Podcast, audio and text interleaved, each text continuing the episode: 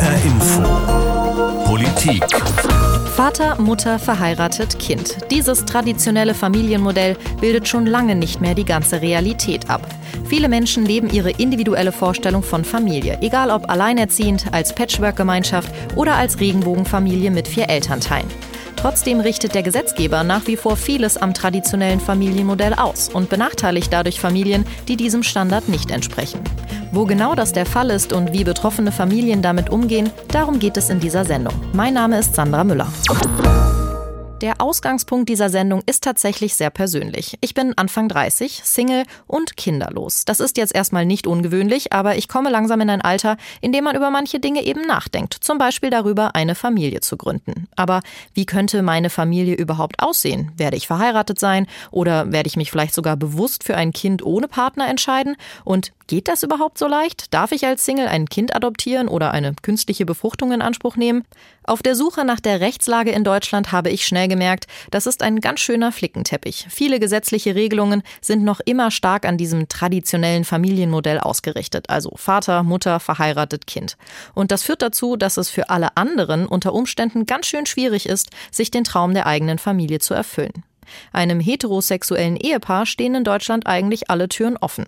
Leibliche Kinder, Adoption, Stiefkindadoption, Samenspenden, alles gesetzlich geregelt. Generell verboten sind lediglich Leihmutterschaft und Eizellspende.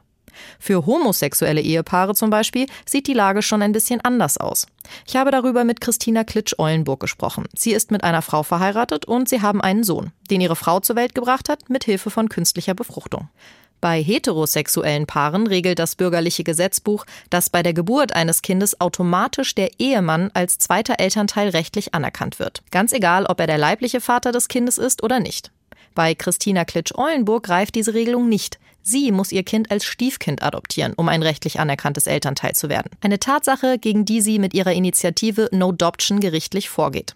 Ich habe sie am Anfang unseres Gesprächs gefragt, wie es ihr geht mit dieser aktuellen Situation. Wirklich schlecht. Das ist ja auch nicht die erste Diskriminierung, die wir in unserem Leben so machen meistens, ne? Weil wenn man länger geoutet ist, dann erfährt man ja ähm, entgegen der landläufigen Meinung noch immer sehr viel Diskriminierung und Blicke und äh, äh, unschöne Situationen als Paar.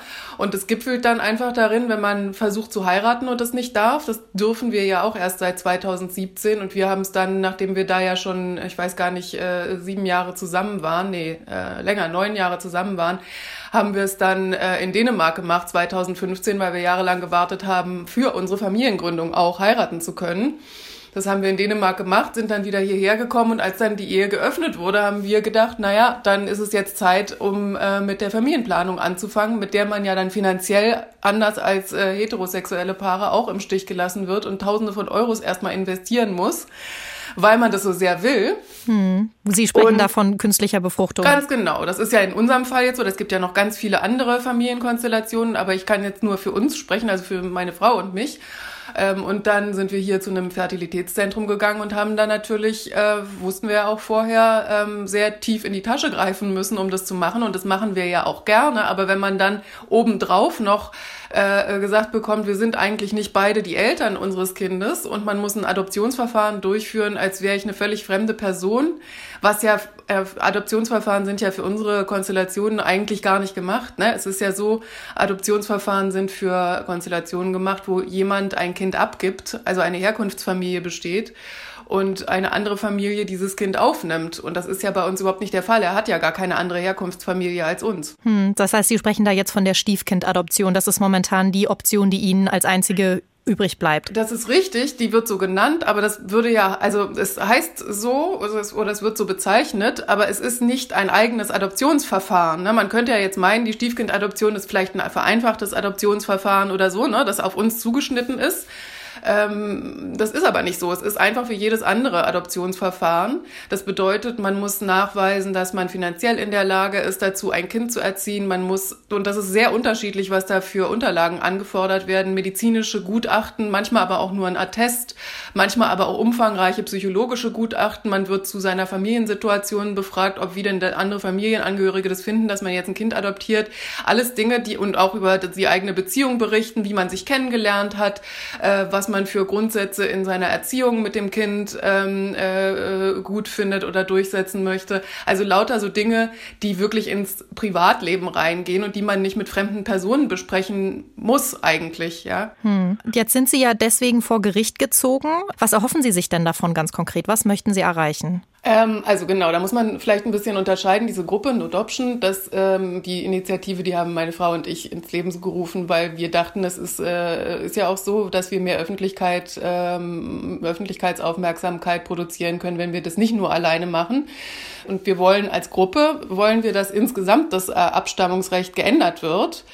Ähm, und zwar nicht bloß auf unsere Situation, wo jetzt zwei CIS-Frauen ähm, ein Kind miteinander bekommen, ob verheiratet oder nicht. Das wir sind wahrscheinlich die Mehrheit in den sogenannten Regenbogenfamilien, sondern natürlich auch für andere Familienkonstellationen, wo es vielleicht mehrere Eltern gibt, eine Transkomponente eine Rolle spielt, was auch immer.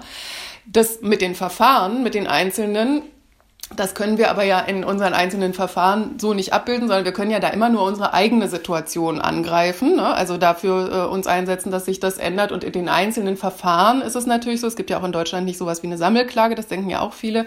Da ist es einfach so, dass wir auf Feststellung meiner Elternschaft, also der zweiten Person, die das Kind nicht bekommen hat, ähm, klagen oder einen Antrag auf Feststellung, so nennt man das eigentlich, ähm, der Elternschaft stellen. Und das ist unser Ziel. Und wir hoffen entweder, dass das in unteren Instanzen zu unseren Gunsten, also für unsere einzelnen Fälle entschieden wird, oder spätestens vom Bundesverfassungsgericht oder im Europäischen Gerichtshof so entschieden wird. Was bedeutet denn dieser Prozess auch seelisch, psychologisch für Sie und Ihre Familie? Jetzt haben Sie ja nicht nur die Belastung dieser Stiefkindadoption des Verfahrens? Ich weiß nicht, ob Sie das parallel gerade vorantreiben. Wir machen das nicht. Also meine Frau und ich machen das nicht, weil wir es grundsätzlich ablehnen. Andere Paare ähm, machen das schon in unserer Gruppe. Das eine schließt auch das andere nicht aus. Und wieder andere haben es begonnen, haben dann gemerkt, wie diskriminierend und wie entwürdigend das Gefühl ist, diese ganzen Fragen da beantworten zu müssen und sich wildfremden Personen da ausgesetzt zu sehen und haben es dann jetzt erstmal rund gestellt und führen erstmal das Verfahren durch. Und ich kann jetzt auch nur für mich sprechen. Ich würde aber sagen, dass das auch ein paar anderen äh, Familien in unserer Gruppe auch so geht. Dieses Verfahren zu beginnen und den Antrag da einzureichen, ist ein wahnsinnig gutes Gefühl, weil man sich eben nicht mehr so ausgeliefert fühlt. Ne? Dass dieses Adoption, diese Bittstellerstellung äh, einnehmen zu müssen, ist wirklich unglaublich entwürdigend und diskriminierend. Hm.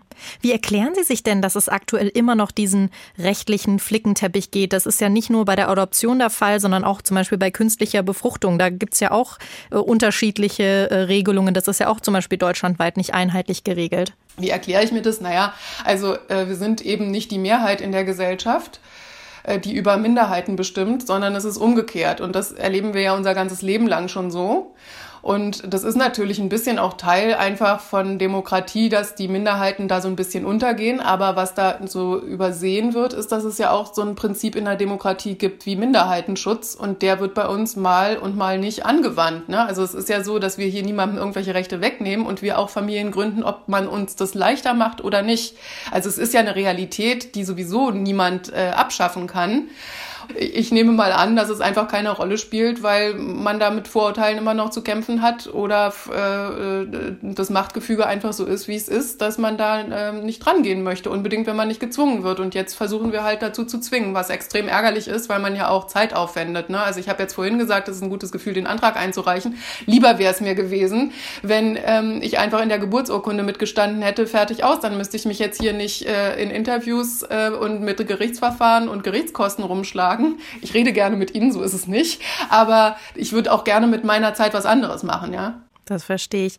Was muss denn Ihrer Ansicht nach getan werden, um mehr Akzeptanz zu schaffen für Familienbilder, die eben von diesem Vater, Mutter, Kind abweichen? Ich glaube, da gibt es ganz viel und ich bin wahrscheinlich nicht die äh, äh, beste Person, um kreative Ideen dafür zu entwickeln, aber ich könnte mir vorstellen, dass ein Baustein auf jeden Fall äh, einfach über Medien geht, ne? dass man einfach ganz selbstverständlich äh, mit diesen Themen konfrontiert wird, ohne dass es ein zentrales Thema immer sein muss. Aber zum Beispiel den, die Gruppen selbst zu stärken, indem man ihnen einfach nur dieselben Rechte gibt wie allen anderen auch, zum Beispiel bei der Familiengründung, was ja wirklich der essentiellste Baustein ist, um sich in einem Land wohlzufühlen und dann eben auch das Selbstverständnis der Familien zu stärken, damit man eben auch selbstbewusster nach außen auftritt und sich, das verstecken sich ja auch immer noch ganz viele. Sehr, sehr, sehr viele sind immer noch nicht auf ihre Arbeit geoutet, weil sie sich diesen ganzen Gesprächen nicht äh, äh, oder Diskussionen nicht aussetzen wollen, ne? weil man dann immer mehr zu tun hat als andere Leute. Was ich aus dem Gespräch mit Christina Klitsch-Eulenburg mitgenommen habe, ist neben dem Gefühl der Diskriminierung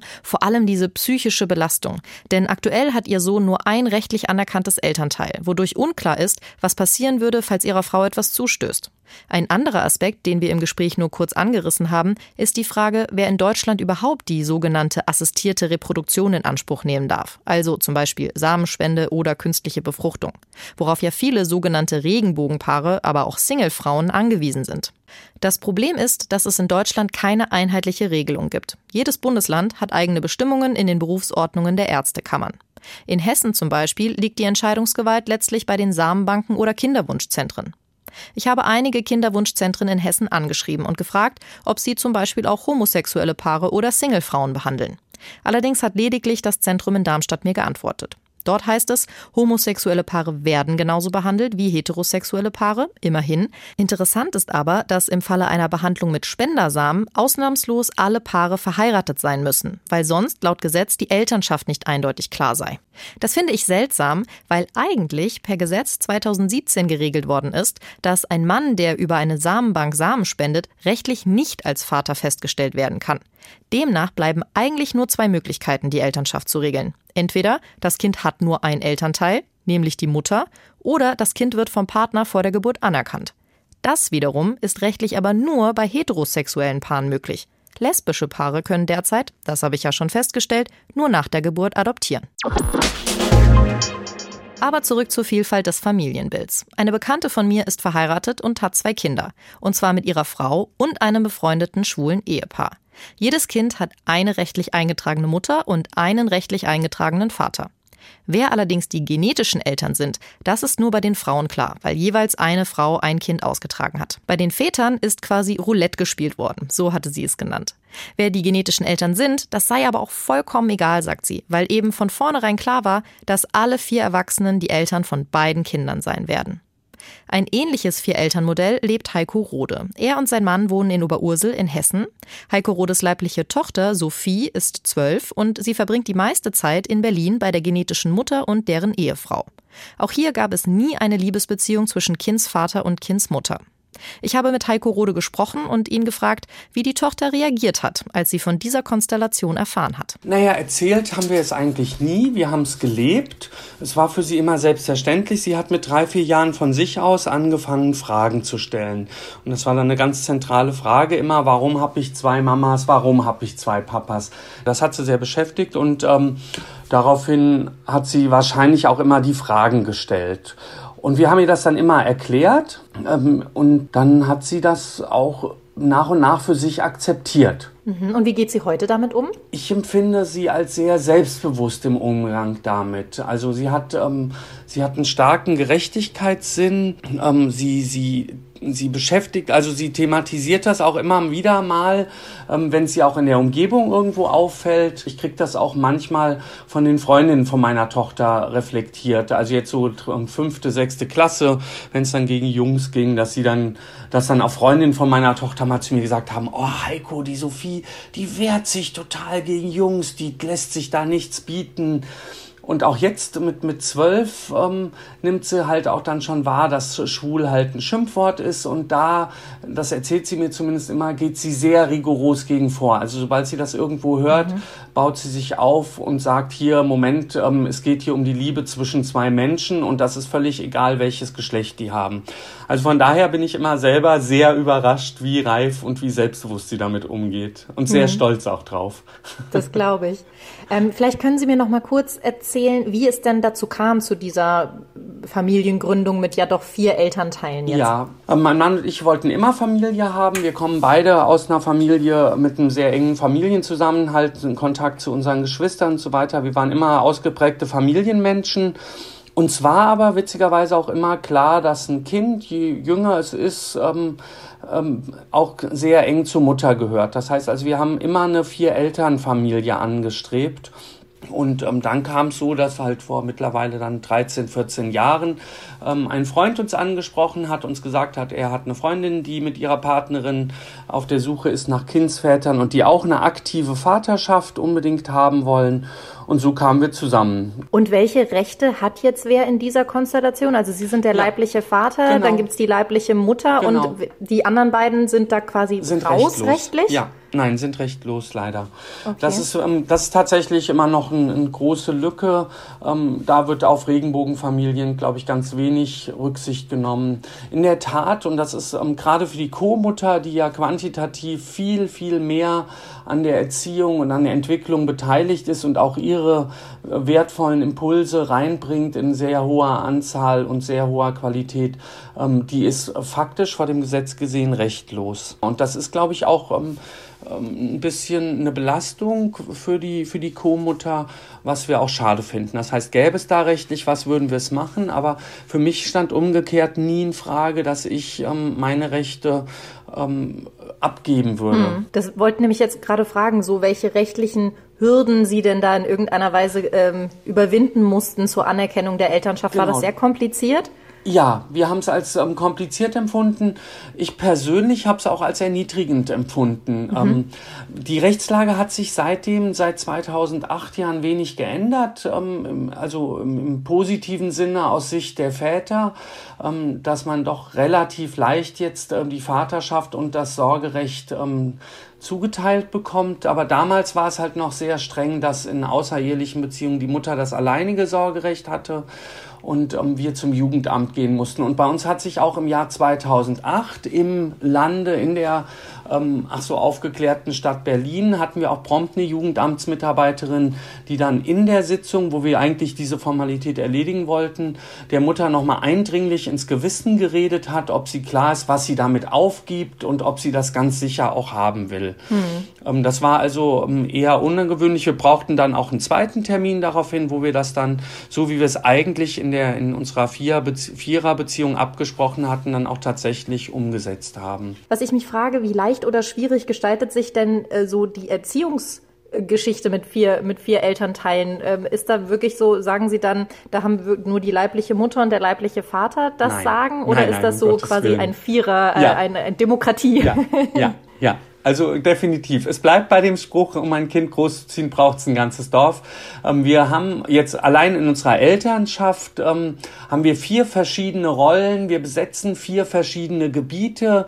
Ähm, das hat unsere Tochter auch schon ganz früh festgestellt. Ja, da hat sie das schon ganz früh beschrieben. Irgendwie ähm, Martin ist für Quatsch zuständig, ähm, Papa ist streng, ähm, Mama meckert manchmal und Suse ist ganz toll fürs Handwerkliche. Das hat sie schon schon als kleines Kind festgestellt, bei den grundlegenden wichtigen Erziehungsfragen ziehen wir, das mag jetzt individuell verschieden sein, aber da ziehen wir tatsächlich ähm, relativ stark an einem Strang. Wir haben, bevor das Kind geboren wurde, einen Brief an das Kind geschrieben und haben geschrieben, wie wir vier uns das vorstellen. Das war ein rein moralischer Brief, wo wir über verschiedene Aspekte wie Religion und Essen und Medizin und sowas gesprochen haben. Mhm. Wie haben Sie das in Ihrem Umfeld wahrgenommen? Wie hat das reagiert, als Sie sich für diesen Weg entschieden haben, der vier Elternschaft?